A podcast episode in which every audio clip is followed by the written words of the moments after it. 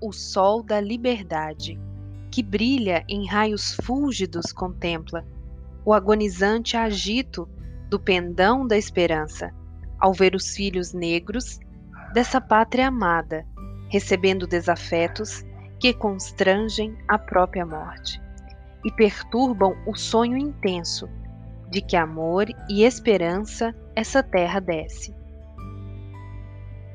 O brado retumbante ainda ecoa pela liberdade, na cutis de cada recém-nascido, filho deste solo, ó Mãe gentil. Corrija o povo rebelde, deitado em berço esplêndido, enquanto afronta o seu irmão, às margens flácidas da ignorância decadente que devasta essa nação.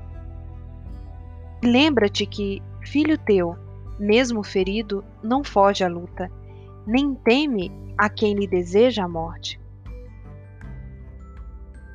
E em teu seio formoso, o escarlate do sangue inocente escorre, sem que o vulto da justiça arrume a bagunça, que emperra a balança e ofusca a glória do presente e do passado. Se os nossos bosques não têm mais vida, por que ainda machucam as flores?